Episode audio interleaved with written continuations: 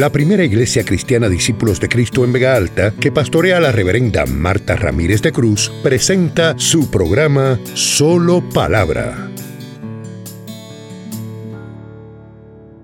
Hermano, Dios no es un Dios de casualidades, Dios es un Dios de planes y propósitos. Aleluya, Dios es un Dios que tiene todo en control en su soberanía. Y qué, y qué bueno cuando nosotros aceptamos alinearnos con su soberanía y su poder para permitir que su voluntad sea hecha, para nosotros no ser impedimento de que lo que Él quiere hacer sea hecho en nosotros y a través de nosotros, aleluya. Porque nosotros no somos el centro del universo. Dios ha hecho con nosotros y seguirá haciendo, pero Él quiere que también seamos instrumentos de bendición a otros, que también son sus hijos, sus llamados, los que Él anhela poder rescatar para tenerlos eternamente junto a Él, aleluya. Y en Hebreos 1, los versículos del 1 al 4, dice que Dios, habiendo hablado muchas veces y de muchas maneras en otros tiempos a los padres por los profetas, en estos postreros días nos ha hablado por el Hijo, a quien constituyó heredero de todo y por quien asimismo hizo el universo, el cual siendo el resplandor de su gloria y la imagen misma de su sustancia, aleluya, y habiendo hecho todo por la palabra de su poder, habiendo efectuado la purificación de nuestros pecados por sí mismo, se sentó a la diestra de la majestad en las alturas, heredó más excelente nombre, hecho superior a los ángeles, cuanto heredó un nombre superior al de ellos. Y cuando Dios me mencionaba esto, me hacía verlo en este detalle. Dios siempre ha hablado, Dios nunca se ha quedado sin testimonio. Ustedes saben que los antiguos decían, y así el salmista, los cielos cuentan la gloria de Dios y el firmamento anuncia la obra de sus manos. O sea que las cosas creadas hablan de la gloria de Dios, porque cuando usted mira el cielo, ¿quién puede hacer ni siquiera una nube? Los cielos cuentan la gloria de Dios. Alguien más grande que los cielos los hizo, aleluya. Más glorioso. Y parte de su gloria está pincelada en esos cielos. El firmamento, con todas esas estrellas, planetas, constelaciones, anuncian la obra de sus manos. O sea, quien no quiere creer es ciego, física y espiritualmente, porque hay que ver la majestad de esta creación y decir, alguien más grande que ella la tuvo que hacer. Y cuando uno ve la exuberancia y el derroche de especies que hay en la creación, en términos de cosas microscópicas, en términos de animales, en términos de flores, en términos de flora y fauna en general, cuando usted ve a través de programas de televisión esos bosques, esas selvas, toda esa exageración de cosas creadas, a veces especies que nadie verá jamás, o que la verá una tribu, una etnia muy pequeña en algún lugar, y Dios hace un derroche de gloria, de, testimonio de su majestad y de su grandeza a través de todas esas cosas creadas, para que antes de que hubieran escrituras y antes aún que existieran otra clase de testimonio, el ser humano desde sus comienzos viera el jardín del Edén donde fue puesto desde su creación y dijera que es toda esta maravilla. De modo que cuando oye la voz de Dios que le acaba de crear y le da instrucciones, puede identificar toda esa maravilla de esa creación con la persona que lo crea a él y que le está hablando en ese momento. Yo creo que por eso es que pensando yo esta mañana, porque yo tengo una mente que, que vuela, yo decía, con razón, la gente que ha tenido muerte clínica y han regresado, siempre ven sus familiares que murieron antes en una edad promedio, en la plenitud de la vida. Y es que Dios no creó a Adán y Eva bebé ni ancianos. Los creó en la plenitud, en una edad, qué sé yo, pensemos que en 30 años, que uno se quiere la gran cosa a los 15, a los 20, a los 21, ya. Miren, a los 30 es que uno empieza a ser alguien. alguien en términos de noción y conciencia de muchas cosas. Y Dios primero habla a través de esa creación. Hay mucha gente que cuando va a la universidad se aparta, se enfría, por toda esa necedad, y digo necedad con respeto, pero la palabra misma dice, dice el necio en su corazón, no hay Dios. Se han desviado, dicen cosas abominables. Miren, hay que ser bien disparatero para pensar que de un Big Bang pueda venir toda una maravilla tan específica, tan al detalle, tan variada, tan grande, tan gloriosa. Y esa primera forma de hablar de Dios cuenta de su poder, cuenta de su majestad, cuenta de su grandeza.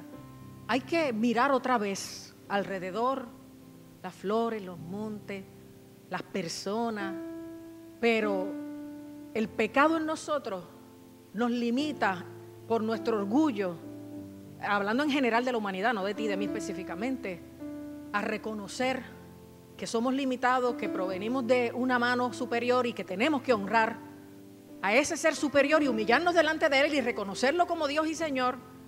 Y en nuestra soberbia queremos ser el centro del universo y, el humanismo y todos los ismos de, y los sismos de este siglo quieren distanciar al ser humano de lo que fue y es la obra de Dios y el propósito de Dios y el diseño original de Dios. Todo lo nubla, aún la creación gime a una, queriendo ser liberada junto a los hijos de Dios, porque todavía esto, aunque Cristo vino y nos salvó y la salvación ya es segura y completa, todavía no se completa hasta que estemos allá y como dice la palabra, hasta que el postrer enemigo sea puesto bajo, las palmas de nuestro pie. Y Dios, habiendo hablado muchas veces, así que no es solo a través de la creación que habló, siguió hablando con hechos poderosos, hechos como los que vio Moisés y el pueblo de Israel, la liberación de Egipto y las plagas y todo eso, con esa película que tiene sus partes en que no es exacta bíblicamente, pero en términos generales es impresionante cómo Dios lleva el curso de acción, la liberación de Egipto, con todo eh, el montaje que eso representó. Es una maravilla. Y si Dios usó la naturaleza en el orden en que suceden las plagas, más todavía. Y el hecho del peregrinaje que comienza y ver el mar abrirse y recibir agua y pan en el desierto y ver las maravillas de Dios de la forma en que la vieron, todo eso es un testimonio de, de, la comunicación de Dios, del hablar de Dios ante un mundo que todavía no tiene escrituras bíblicas, quiero decir. Porque se duda mucho de que en este tiempo en aquel hubieran escrituras. Mire, si los egipcios escribían hasta en las tumbas, ¿cómo Moisés no podía escribir en un pergamino donde le diera la gana al Señor? Es que la historia y las cosas que se van actualizando siguen trayendo evidencia de que los primeros escépticos que han puesto dudas sobre todas las cosas bíblicas estaban equivocados. Yo me recuerdo, nunca olvido, los mejores casos a los cuales yo les ministré cuando estuve en capellanía en el área de quemados en el hospital industrial, eran aquellos que estando en coma a punto de morir, como yo sé que el oído es lo último que se pierde y a veces no se pierde nunca, les hablaba, porque yo siempre le pedía permiso a las enfermeras y a los médicos, cuando me decían, estos no, que están demasiado malitos, estamos esperando el momento. Yo le decía, es que a eso es que yo quiero ministrar. Yo le prometo no interrumpir y me vestían que parecía eh, año viejo. Gorros, máscaras, guantes, batas. Y yo entraba y, sin tocar nada y calladita le hablaba al oído el plan de salvación. Y le decía que no estaba solo, que Dios lo amaba, que, que, tomara en cuenta en esta hora eh, el Dios de la salvación la oportunidad que Dios le daba de, rendir el corazón, de arrepentirse, de creer en Jesucristo como Señor y Salvador. Y le explicaba todo. Ay, yo sentía una gloria y una presencia como la estoy sintiendo ahora, aleluya. Y muchos de ellos salían del estado comatoso y vivían y después me testificaban cómo esa presencia y esa palabra fue la que les ayudó, aleluya, a creer en la vida, a creer en Dios, a levantarse, aleluya, santo y a poder superar esa experiencia de muerte, de las cuales algunos me contaron cosas que realmente se asomaron al cielo y otros al infierno, porque las dos cosas son realidades eternas y no podemos ocultarlas porque vamos a ser responsables ante Dios si no le comunicamos a la gente la verdad completa de la palabra de Dios. Dios, habiendo hablado muchas veces, Primero por la creación, después por sus hechos poderosos, como lo que les dije del tiempo de Moisés y otros más. Y dice, muchas veces y de muchas maneras, en otros tiempos a los padres por los profetas, porque luego vemos con Elías comenzar el tiempo profético. Y de ahí es que recogemos después a Isaías, a Jeremías, a Ezequiel, a Daniel y a todos estos profetas que hoy componen el Antiguo Testamento. Dios, habiendo hablado muchas veces y de muchas maneras en otro tiempo a los padres por los profetas, en estos postreros días nos ha hablado por el Hijo. Cristo es el verbo de Dios, la palabra de Dios. Cristo es el verbo encarnado, la palabra encarnada y la manera en que Dios habla hoy día. Sigue hablando por la creación. Seguimos viendo una creación preciosa, pero el pecado y el afán de este siglo nos ha cegado para disfrutarla y para observarla. Sigue hablando por hechos poderosos, porque usted no sabe las cosas que Dios hace a su favor todos los días. Y, si quisiéramos contar no terminaríamos. Sigue hablando por los profetas.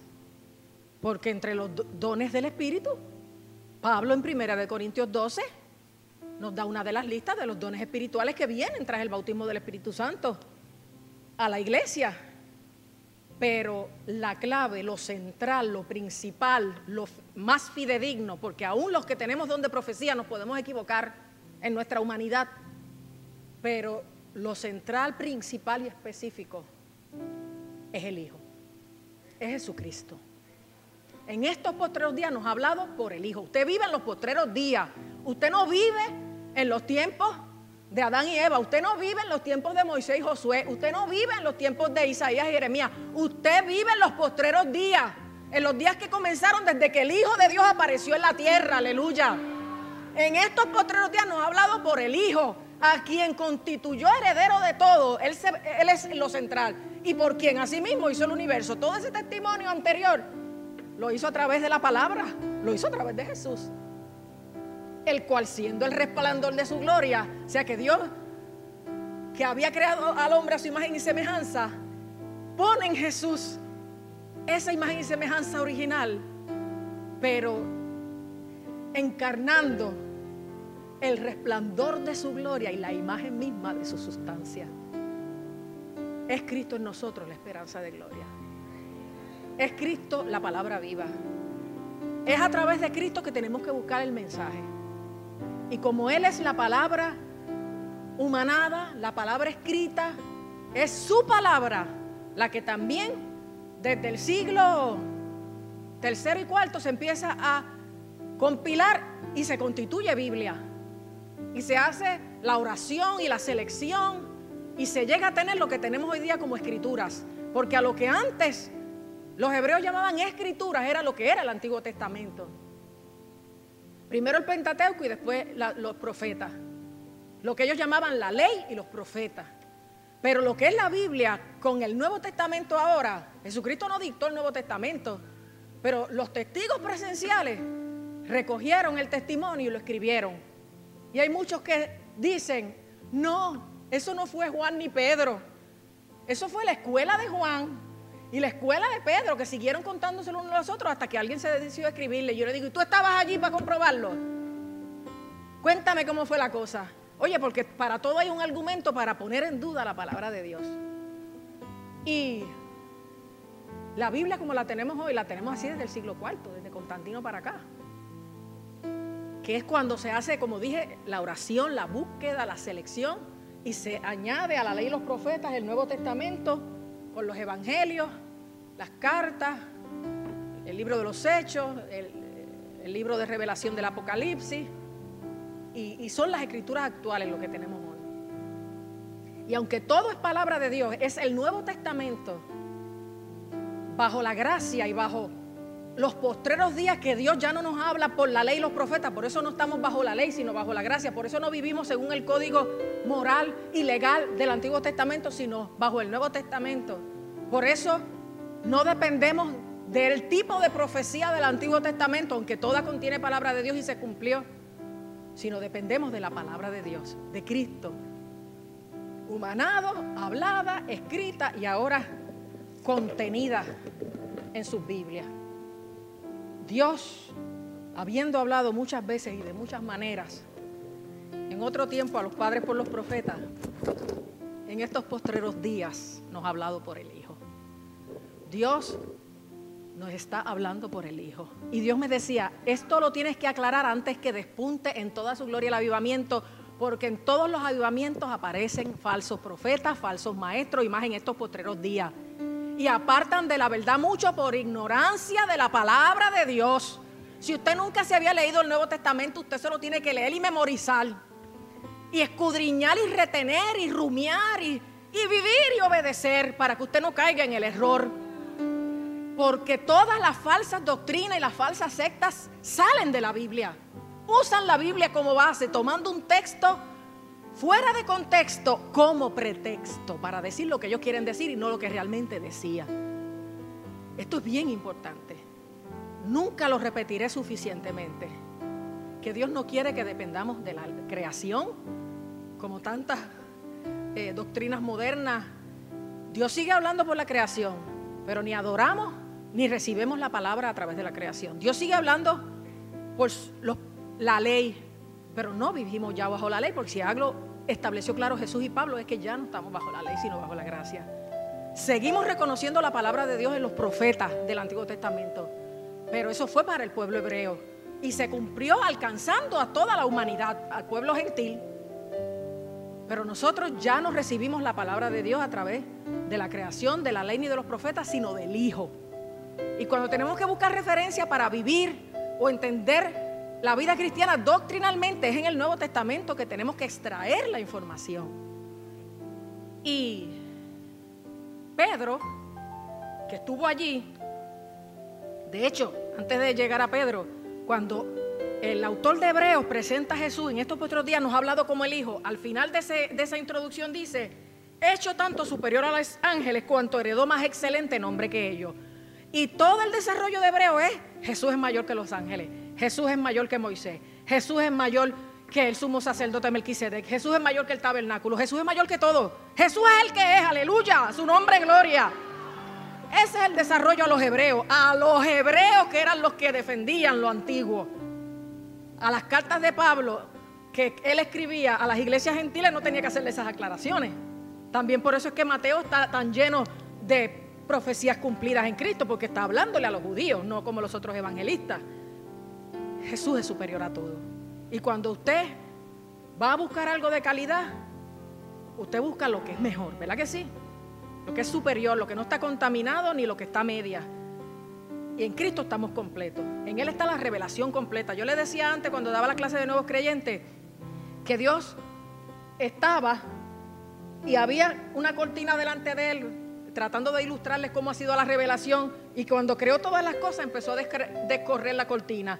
Después a través de, los hechos poderosos descorrió un poquito más la cortina. Después a través de la ley, después a través de los profetas. Pero en Cristo la descorrió con completo y por eso hay acceso, aleluya, al altar y a la presencia de Él a través de Cristo.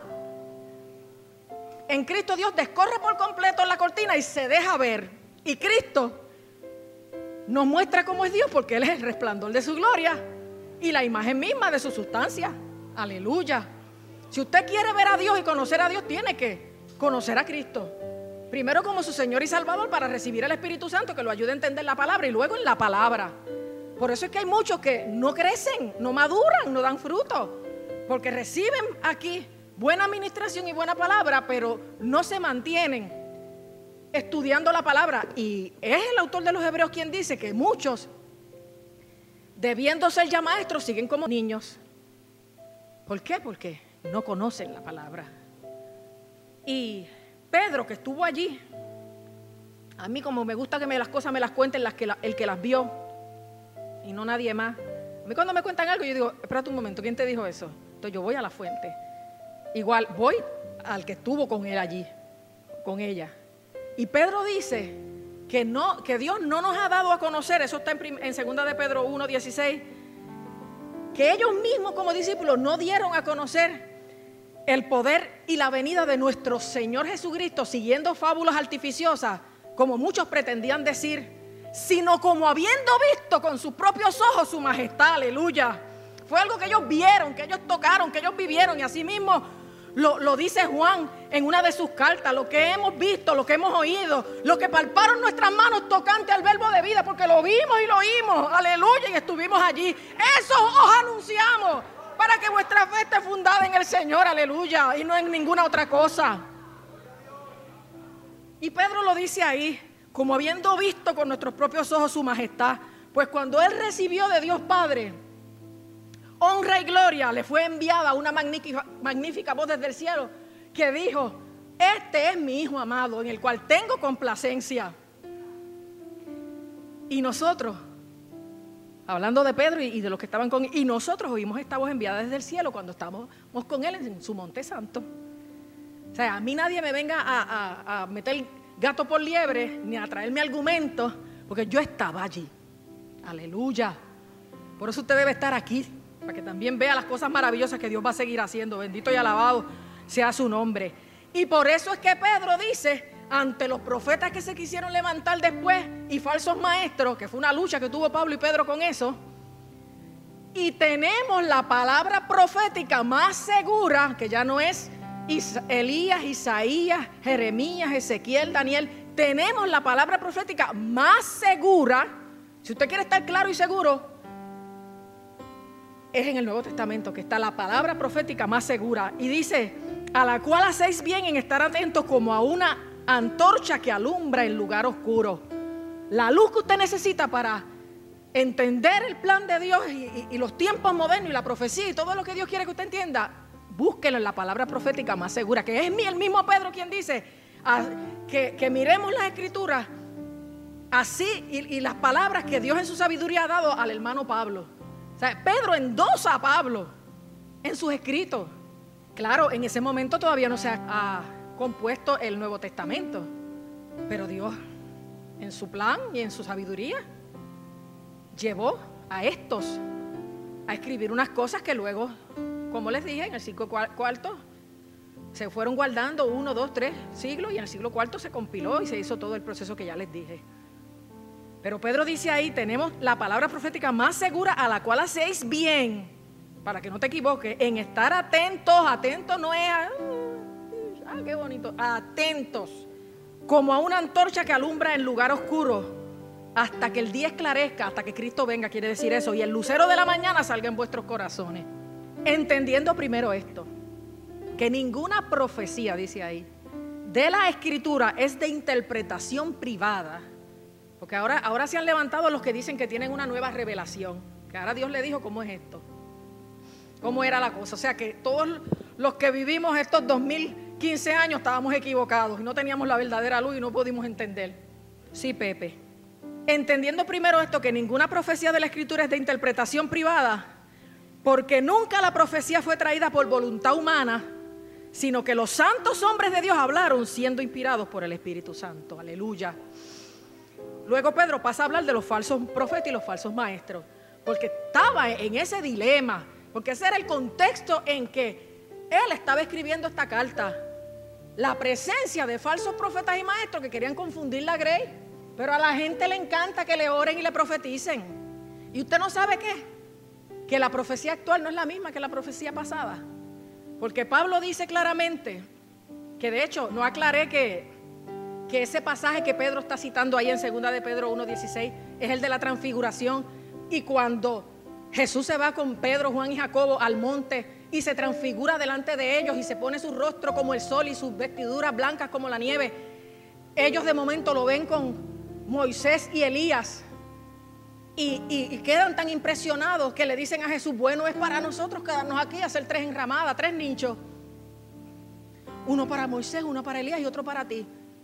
Y ahí se escucha una voz desde una nube que dice, este es mi hijo amado en el cual tengo complacencia, que es lo que está citando Pedro ahí a Él oír.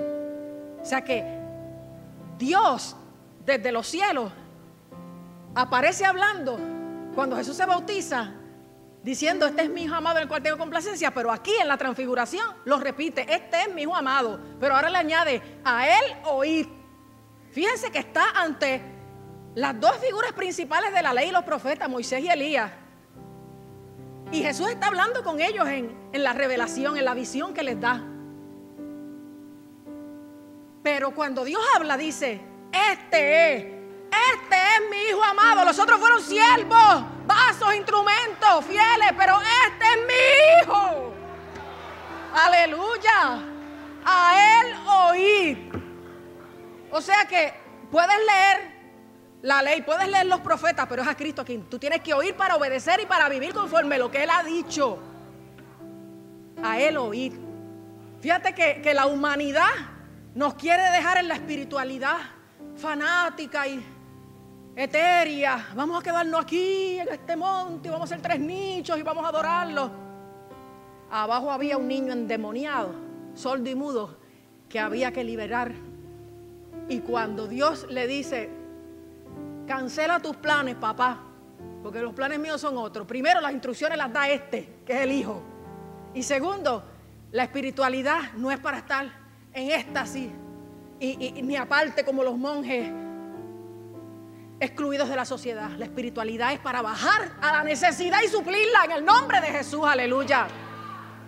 Y bajaron y le ministraron al niño aquel, sordo y ciego, y fue libre de aquel espíritu sordo y ciego, porque Jesús no le ministró sanidad, porque hay enfermedades y Dios las sana. Jesús le ministró liberación, porque hay enfermedades que son espíritus que atan los cuerpos y las almas de la gente para producir síntomas y situaciones que parecen enfermedades, pero que son poderes del enemigo afligiendo las vidas.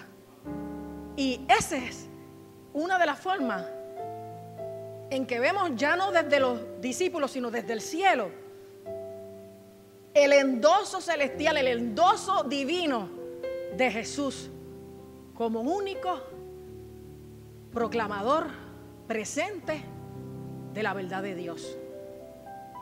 A Él oír. Para más palabra, nuestro culto comienza todos los domingos a las 9.15 de la mañana en nuestro templo ubicado en la carretera número 2, kilómetro 29.7 en Vega Alta. Para detalles e información adicional, conéctate a www.vegaaltaparacristo.com. Te esperamos. Dios te bendiga.